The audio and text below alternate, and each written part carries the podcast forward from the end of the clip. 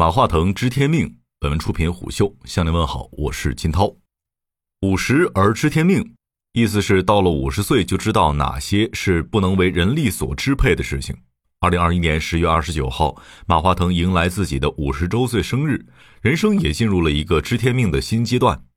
潮汕人低调是出了名的，一直擅长低调的腾讯董事会主席兼 CEO 马化腾，还是被迫上了一次微博热搜。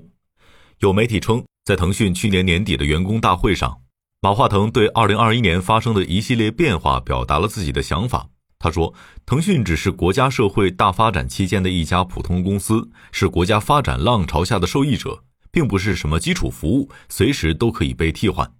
未来，腾讯在服务国家和社会的时候，要做到不缺位、做到位、不越位，做好助手，做好连接器。”随即，马化腾说：“腾讯只是一家普通公司，上了热搜。”但腾讯相关人士对虎嗅表示，马化腾并没有提“普通公司”这个词儿，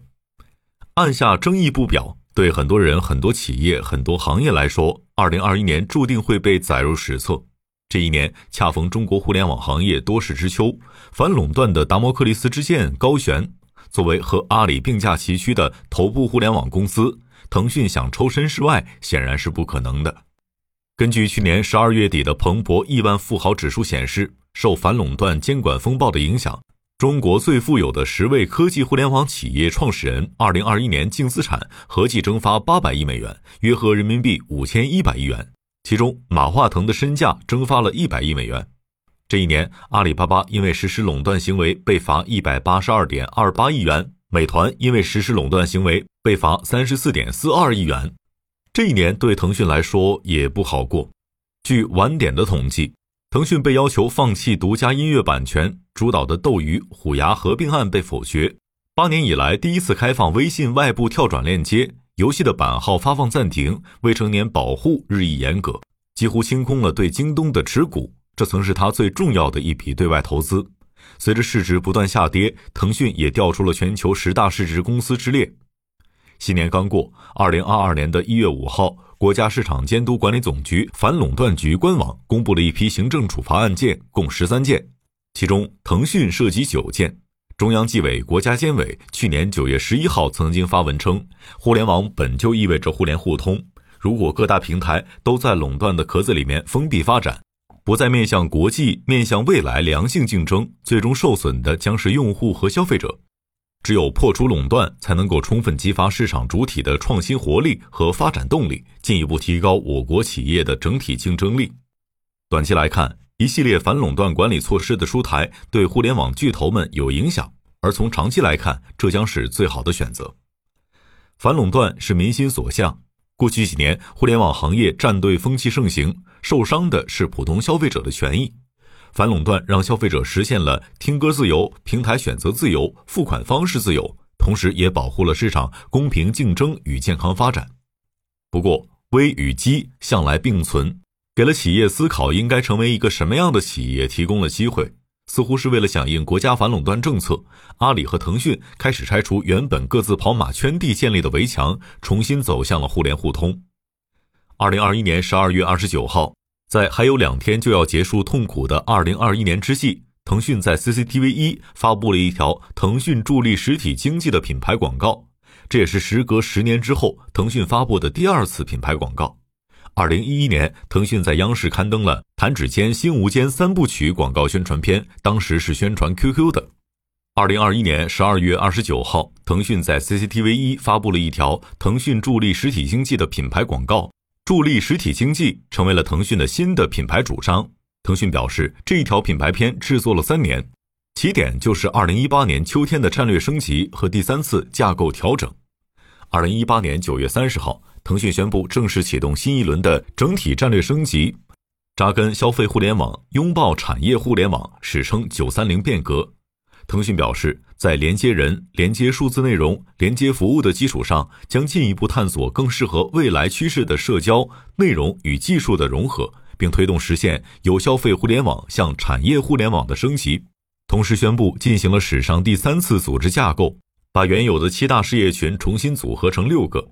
同年十月三十一号，马化腾在写给腾讯伙伴们的一封公开信里面谈及此次的战略升级和第三次架构调整时说：“没有产业互联网支撑的消费互联网只会是一个空中楼阁。接下来，腾讯将扎根消费互联网，拥抱产业互联网。”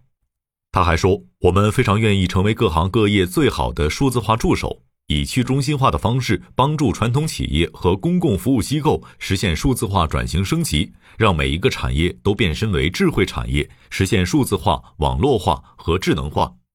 二零一九年十一月十一号，腾讯二十一岁生日当天，马化腾、腾讯总裁刘志平及全体总办成员向四万多名员工发出了全员邮件，正式公布腾讯全新的使命愿景为“用户为本，科技向善”。并将公司价值观更新为正直、进取、协作、创造，同时将腾讯定位为一家以互联网为基础的科技与文化公司。其实，早在该年五月，马化腾就在其微信朋友圈里面宣布：“科技向善，我们新的愿景和使命，我们要一切以用户价值为依归，将社会责任融入产品和服务当中，更要推动科技创新与文化传承。”助力各行各业升级，促进社会的可持续发展。马化腾在全员邮件当中强调，腾讯发展到今天的规模，必须要承担与之匹配的社会责任。二零二零年十一月，马化腾在腾讯年度特刊《三观》当中首次提出“全真互联网”概念。一个令人兴奋的机会正在到来，移动互联网十年发展即将迎来下一波升级，我们称之为“全真互联网”。二零二一年十一月。二零二一年度特刊名字从三观变成了选择。马化腾提出了用户、产业、社会三位一体的概念。他写道：“进入二十一世纪的第三个十年，有两个变化在同时发生：一是由科技进步所带来的一系列技术能力飞速提升，包括云、人工智能、虚拟现实以及生物科技、新能源等；另一个是社会、经济、文化和技术发展所带来的需求变化。”这一次，马化腾提到的最多的是社会责任、社会痛点。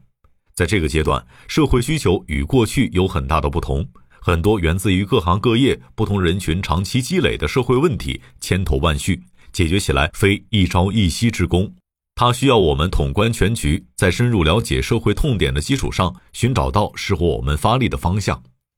在乡村振兴、适老化、碳中和等各个社会议题上，都有很多还没有被充分满足的社会需求。从解决社会痛点的角度出发，依靠已有的技术能力，可以发现很多让人兴奋的场景。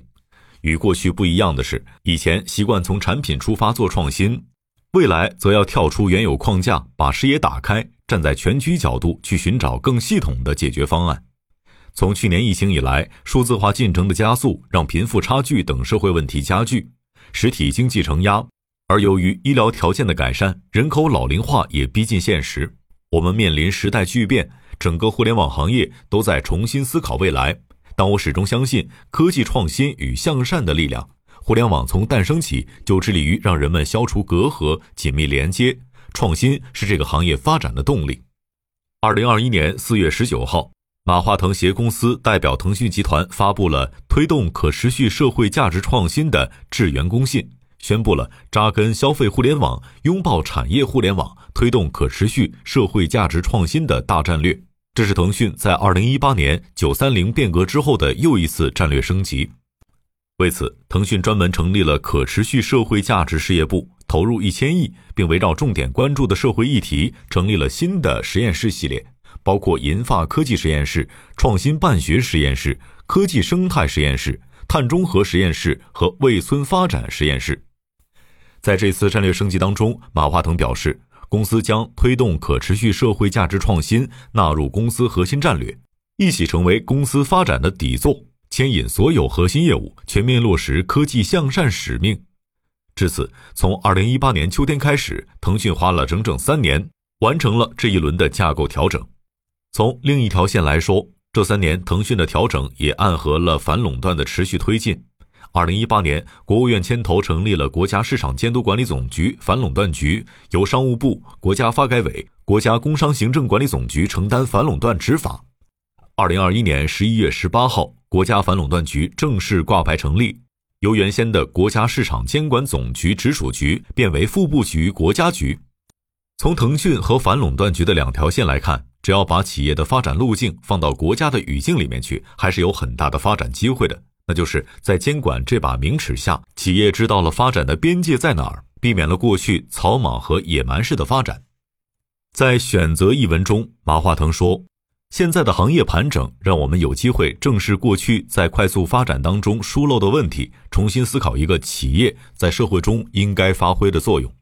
他说：“为社会创造价值，这是我们正在努力思考的难题，这是一条永无止境的路。”商业洞听是虎嗅推出的一档音频节目，精选虎嗅耐听的文章，分享有洞见的商业故事。我是金涛，下期见。